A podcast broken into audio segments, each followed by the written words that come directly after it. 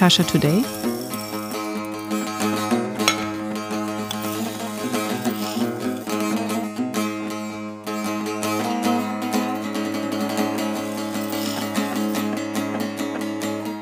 Kasha Today.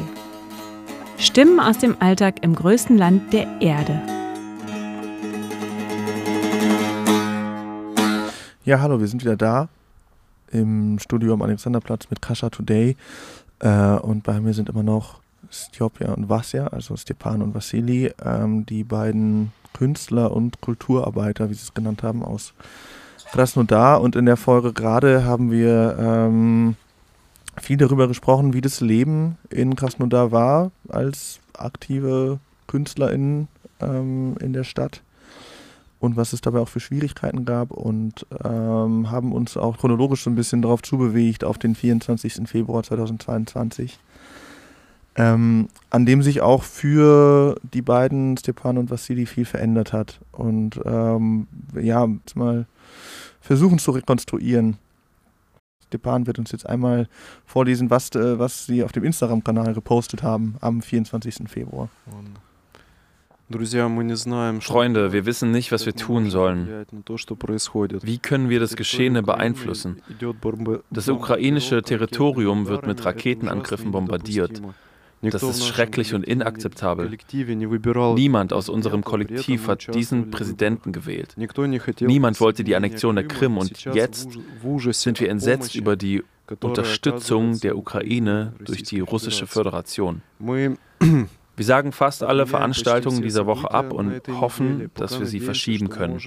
In den kommenden Tagen zeigen wir 10 Seconds, einen Film über Menschen und eine Stadt, die im Weltraum verloren ist. Es geht darum, wie schnell sich das Leben ändern kann und dass es auch nach dem Verlust von so vielem noch etwas gibt, das erhalten bleibt. Der Film basiert auf den Ereignissen, die sich nach den Artillerieangriffen auf das Ostviertel von Mariupol am 23. Januar 2015 zugetragen haben. Wenn ihr eure Kinokarten für den 24. bis 27. Februar zurückgeben möchtet, schickt sie bitte per Post Именно 24 февраля и почувствовали свою коллективность. Am 24. Februar haben wir unsere Kollektivität gespürt wie nie zuvor. Typografia war schon immer ein Kollektivprojekt, das war uns wichtig, aber nach dem 24. wurde uns klar, dass wir die Ereignisse da draußen nur deshalb verarbeiten können, weil wir zusammen sind, weil wir uns in diesem Raum versammelt haben. Wir haben uns auf diesen Tag vorbereitet, aber gleichzeitig nicht geglaubt, dass er kommt. Was da passiert ist, das desorientiert dich natürlich total. Es ist wie Lärm in den Ohren. Wir haben mit unseren Kollegen, Freunden in der Ukraine erst zwei Wochen vorher per Zoom gesprochen und plötzlich verstehst du irgendwie, dass sie jetzt unter Bomben stehen. Aber es kamen auch Leute zu uns ins Zentrum und sagten, dass sie sich dort sicher fühlten. Wir haben dieses Gefühl aber nicht gehabt. Trotzdem konnten wir nicht anders, als diese Nachricht auf Instagram abzusetzen. Es ging nicht anders. Такая, в общем, штука. Habt ihr über die Folgen der Nachricht nachgedacht? Nein. In dem Moment war uns klar, dass wir nicht anders können. Als der Krieg am 24. Februar begann, gab es einen offenen Brief, der innerhalb von ein oder zwei Tagen von 17.000 KulturarbeiterInnen im ganzen Land unterzeichnet wurde. Und der Vorsitzende der Staatsduma, Volodin, sagte, dass all diese Kulturschaffenden die nicht für den Staat arbeiten, bestraft werden sollen.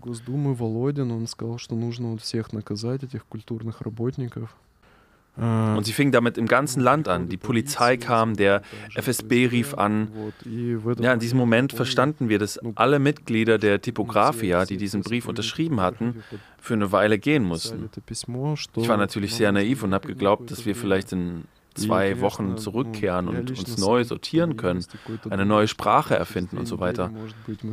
Nicht um dort Ausstellungen, Konzerte und Partys zu machen, sondern für Diskussionen und runde Tische. Aber dann wurden wir im April als ausländische Agenten registriert und wir beschlossen, das Zentrum als Veranstaltungsort in Krasnodar zu schließen. Das war's. Es war dann einfach nicht mehr sicher, in der Stadt zu bleiben. Zu einem Zeitpunkt wie diesem, mit diesem Status und mit einer offenen Antikriegshaltung. Ähm, ja. Danach habt ihr euch entschlossen, aus dem Land auszureisen. Мы 6 марта уехали из страны. Wir haben das Land am 6. März verlassen. Nachdem wir alles zusammengepackt und aus dem Gebäude ausgezogen waren, wollten wir kein neues Zentrum gründen oder es unter einem anderen Namen betreiben. Stattdessen haben wir ein Lagerhaus gemietet.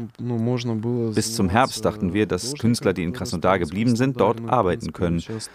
Aber alle Künstler sind abgereist.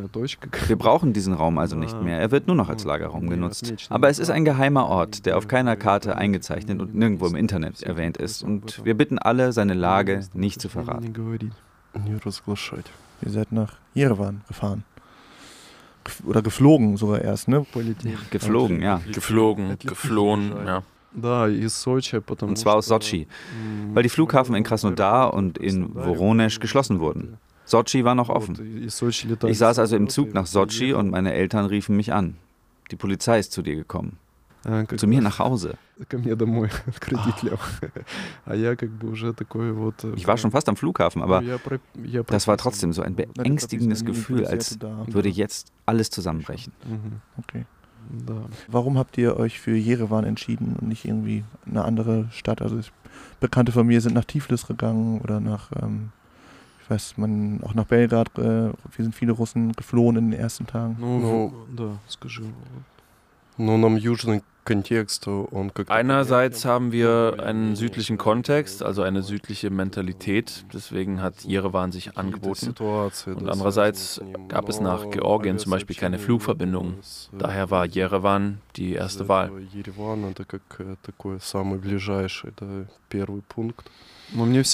Ich mochte Armenien schon immer. Man fliegt eine Stunde von Sochi dorthin in so einem kleinen Flugzeug mit Propellern und sieht die Küste des Schwarzen Meeres. Es war ein sehr schöner Flug.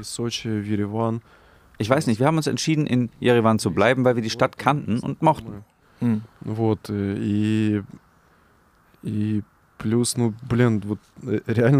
Mhm. Und dann war da noch der seltsame Gedanke, dass wir bald nach Krasnodar zurückkommen könnten. Das war uns deshalb auch wichtig, dass es nah am Wohnort ist.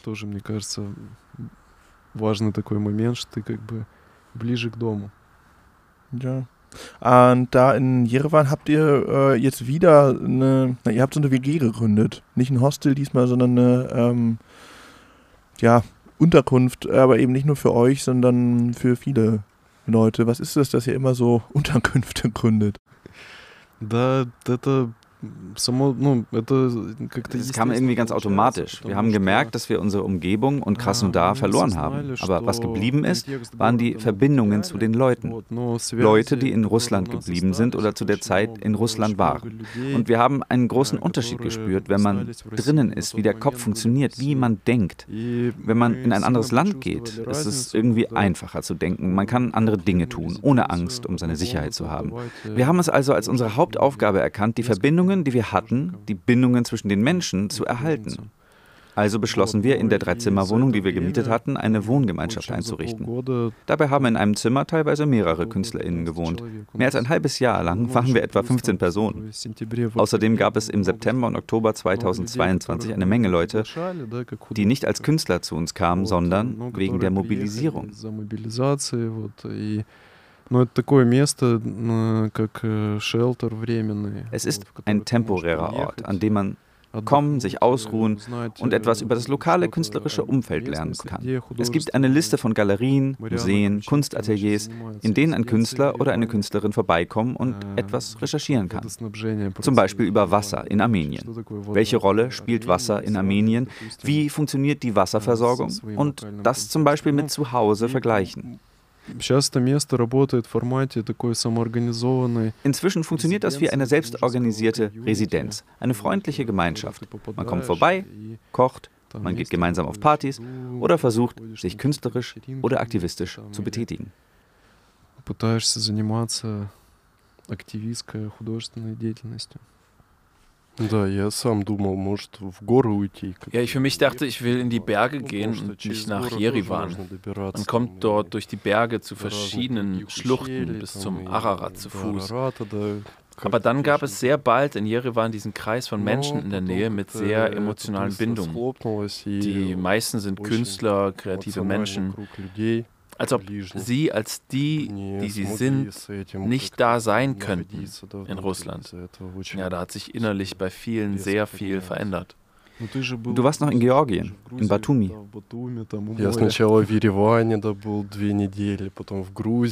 Ja, ich war erst zwei Wochen in Jerewan, dann zwei Monate in Tiflis, dann in Batumi einen Monat und noch einen Monat in der Türkei und dann wieder mit dem Auto los und so weiter. Um, um Unterkünfte zu finden? Nee, nee, nee. Nee, nee, ich suchte etwas, woran ich mich festhalten kann. какие-то, да, за что держаться. Сейчас такая фраза одна коронная. Das heißt ja immer, halte durch, aber durchhalten. Wofür? Für was? Он пишет, а за что держаться-то? Держаться не... Ну, und hast du es hast du's gefunden? Ah, ja, ja, ich kehrte nach Jerewan zurück und fühlte mich wie zu Hause. Hm. Ja, für mich ist Jerewan mehr zu Hause als Krasnodar. Ich habe die Stadt und die Gemeinschaft sofort geliebt.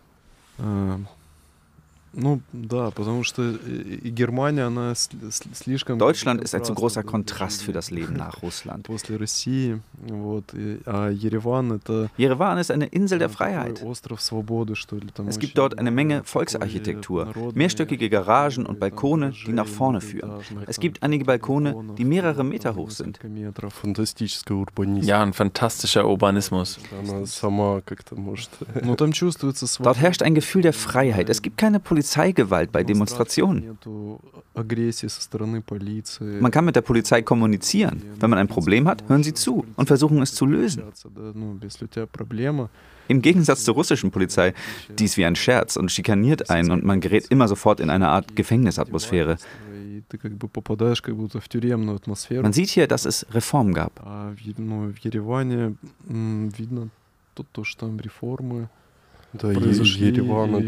Ja, Jerewan ist super. Es ist wie ein europäischer Ort, als ob man auch im Ausland wäre, aber gleichzeitig ist man irgendwie nicht durch Beschränkungen eingeschränkt. Und wie war das mit, mit elf oder 15 Leuten in diesen drei Zimmern zu wohnen? Es war im September, im Oktober sehr voll dort, weil es unmöglich war, die Zahl der Menschen zu begrenzen. Nun, das liegt daran, dass es in der Stadt einfach kaum mehr Platz gab. Und wie wir in der ersten Folge erzählt haben, haben wir Erfahrungen mit Herbergen und Unterbringungen in Gemeinschaftsräumen gemacht. Daher ja, fiel uns die Organisation leicht. Und Vasja und ich sind Brüder. Das heißt, wir haben im selben Bett geschlafen. Es war in Ordnung. Oder? Der hat dir auch gefallen. Was für ein Blick. Aha, und äh, was habt ihr dann so gemacht in so einer Woche in Jerewan? Also habt ihr jetzt vor allem dann irgendwie diese Unterkunft organisiert oder habt ihr irgendwie auch schon andere Pläne geschmiedet? Äh, wie sah da so euer Alltag aus? Wir haben dort schnell eine Wohnung gefunden. Am Anfang haben wir zusammen mit Künstlern und Künstlerfreunden gewohnt. Da haben wir aber noch nicht an eine Residenz gedacht. Die Idee kam erst nach ein oder zwei Monaten auf. Aber wir versuchten zu verstehen, was in unserem Leben vor sich ging. Wir hatten alle das Gefühl einer totalen Katastrophe. Ja, als ob man in Quarantäne ist oder so. Also es ist jetzt keine ökologische oder moralische Katastrophe. Ja, wobei, vielleicht ist es nah dran an einer moralischen Katastrophe. Wenn sich die Meinungen spalten, wenn es keine gemeinsame Vision zu einem wichtigen Thema gibt.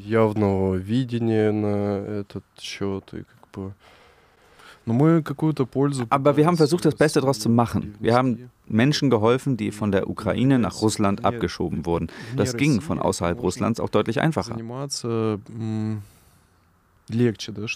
Also weil die, weil die Obrigkeit nicht draufschaut. Ja, und du kannst handeln, ohne Angst um dich selbst haben zu müssen. Hattet ihr denn Angst um eure Familien? Ähm, ja, wir vermissen unser Zuhause. Das ist wahrscheinlich das Einzige, was ich vermisse, meine Eltern, mein Zuhause. Aber ich habe jetzt mehr Angst um die Familie als damals, weil, weil es unklar ist, was als nächstes passieren wird. Wegen euch, wegen eurer Aktivitäten oder einfach generell wegen der Situation in Russland?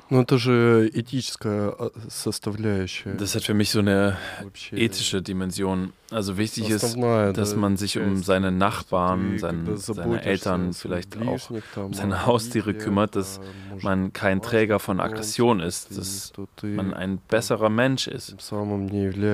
Und das ist wahrscheinlich eine wichtige Komponente für Aktivisten und Aktivistinnen. Das heißt, nicht vergessen. Zu helfen. Ja, KameradInnen zu helfen. Und wahrscheinlich ist es jetzt so wichtig geworden, weil gerade alles erodiert und dunkel wird. Wir machen uns natürlich Sorgen um unsere Eltern. Sie sind super, es, es geht ihnen gut, sie sind munter, aber wir ermutigen sie, die Beziehung zu ihren Nachbarn aufrechtzuerhalten, sich gegenseitig zu unterstützen. Hm. Also ihr habt nicht Angst, dass sie von ähm, FSB-Mitarbeitern besucht werden? Ich hoffe, sie tun es nicht. Wir sind nicht die super krassen Revolutionäre, die bereit sind und darauf warten, dass es losgeht. Also ich weiß jetzt nicht genau, was du meinst, aber also, wir sitzen hier jetzt nicht mit gezückten Waffen. Das ist schwer zu sagen. Wir müssen erstmal. Wir müssen uns erstmal ruhig verhalten. Aufmerksam sein. Natürlich unseren Fokus aufrechterhalten, aber ohne den ganzen zusätzlichen Lärm. Ansonsten können wir auch nicht das errichten, was wir. Du klingst wie Lenin, das gefällt mir. Sonst können wir nicht die Gesellschaft aufbauen, auf die wir alle warten. Sehr gut. Ja, nochmal Richtung Ende eine Frage, ähm, die so ein bisschen zurückgeht. Ihr habt im Vorgespräch gesagt, dass ihr der Meinung seid, dass die ähm, russische zeitgenössische Kunst seit 2014 den Ukraine-Krieg komplett ignoriert hat und äh, Angst hatte, den anzufassen. Hm, ich würde mich jetzt dafür interessieren, ob ihr, ob ihr irgendwie denkt, dass ähm, dass ihr jetzt im Nachhinein was anders machen würdet? Damals, seit 2014 zum Beispiel? Ja, wir haben darüber gesprochen, dass wir nur sehr wenig oder gar nicht mit ukrainischen Künstlern und Künstlerinnen zusammengearbeitet haben. Und ganz im Allgemeinen gab es nach 2014 nur sehr wenig Zusammenarbeit im Bereich der zeitgenössischen Kunst in Russland. Und ich bedauere das, ja. Ich glaube, das, das war ein Versäumnis von uns. Wir hatten natürlich keine großen Mittel, aber wir hatten einige Möglichkeiten, gemeinsam etwas zu unternehmen. Das ist jetzt alles viel, viel schwieriger. Wir können nur die Kommunikation weiterführen, die es gibt. Du denkst viel nach über die Zeiten, über das Vergangene, das zurückkehrt in die Gegenwart, in die Zukunft. Und bestimmte Momente, wie auch Punkte im physischen Raum, die wir uns während der Zeit erschlossen haben. Wahrscheinlich, wahrscheinlich würden sie jetzt nicht mehr existieren, hätten wir nicht so viel Energie und Ressourcen aufgewendet, unsere Aktivitäten konkret dort verortet. Aber das ist auch der heutige Standpunkt und man kann sich darüber den Kopf zerbrechen, wie und was man nicht fragen sollte. Aber du hast recht. Wir wollten das Lokale, die Kunstszene vor Ort weiterbringen. Wir haben versucht, das Umfeld von Krasnodar zu entwickeln und gegen die Zentralisierung zu kämpfen. Gegen das Monopol in der Kultur, das Monopol der Meinungen zu ethnischen Fragen.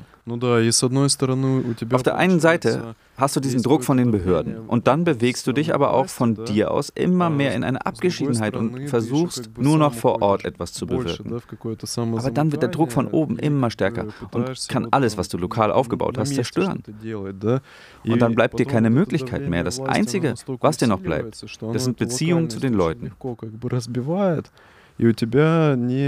Aber internationale Beziehungen gibt es in Russland nicht sehr viele, vor allem zwischen großen Institutionen. Institutionen wie unsere haben entweder keine Ressourcen oder sie investieren die Ressourcen, um ihr eigenes Umfeld zu entwickeln. Darum mangelt es an internationalen Kontakten, selbst mit unseren Nachbarn. In die Ukraine, nach Belarus, Kasachstan. Wir hätten viel mehr Projekte machen können, aber jetzt ist das faktisch nicht mehr möglich. Und nun ja, damals war es eben ein bestimmter Anspruch, den wir hatten, wie wir unsere Energie aufteilen, nach innen und nach außen. Да, я бы, наверное, сказал так. Ja, ich würde sagen, dass ich inzwischen hin und her schwanke. Aber wenn ich ein Telefon mit drei Kameras hätte, würde ich gerne in das Jahr 2014 zurückkehren und das bezeugen, was damals passiert ist. Weil es verschiedene Geschichten gibt, die um dich herum passieren. Drei Kameras? Ist doch ein Scherz, oder? Naja, also so als ja, Werkzeug, als Instrument, weißt du, für das, was sich in diesen Tagen ereignet hat. Das haben wir in der Zeit nicht festgehalten. Ja, die Zeiten sind jetzt anders. Ja, sie sind anders. Und jetzt, was, was ist es jetzt richtig zu tun? Ну, сейчас надо äh, объединяться и бороться против режима в России. Wir müssen uns zusammenschließen und gegen das Regime in Russland kämpfen. So viele Menschen haben uns verlassen. Und diese Verbindung, diese Netzwerke, die sich, die sich sozusagen entlang der Grenzen Russlands gebildet haben oder noch weiter weg, die brauchen wir.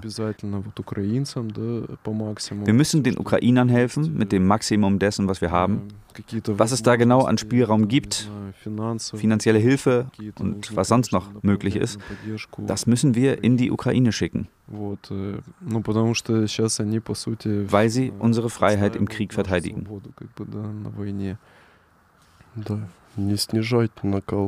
Wir dürfen im Kampf nicht nachlassen. So wie es aussieht, haben wir jetzt die Gelegenheit zu handeln und unsere Kräfte einzusetzen. Да, потому что очень тяжело wenn man keinen Blick von außen hat, keinen Betrachter, der einen anschaut innerhalb eines künstlerischen Umfelds, dann kannst du dich nicht widersetzen, dann gehst du in die Isolation vor dir selbst, vor dem, was die russischen Behörden einem verkaufen, vor dem Kampf. Nein, nicht Kampf, Angst. Die Angst wie vor einem Terroranschlag. Auf diese Weise gräbt man sich ein.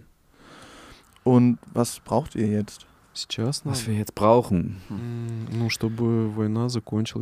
Nun ja, dass der Krieg mit einem ukrainischen Sieg endet. Was sonst? Dass alles so schnell wie möglich aufhört. Und zwar auf diese Weise. Weiteres ist nicht klar. Wir sind sehr besorgt darüber, was in der Ukraine und in Russland passieren wird, denn was gerade passiert, wird uns für lange Zeit beeinflussen. Хочется, чтобы это все не закончилось какой-то кровавой баней в Российской Föderation. Wir möchten natürlich auch nicht, dass es in der Russischen Föderation zu einem Blutbad kommt. Wir möchten nicht, dass wieder so viele Menschen sterben.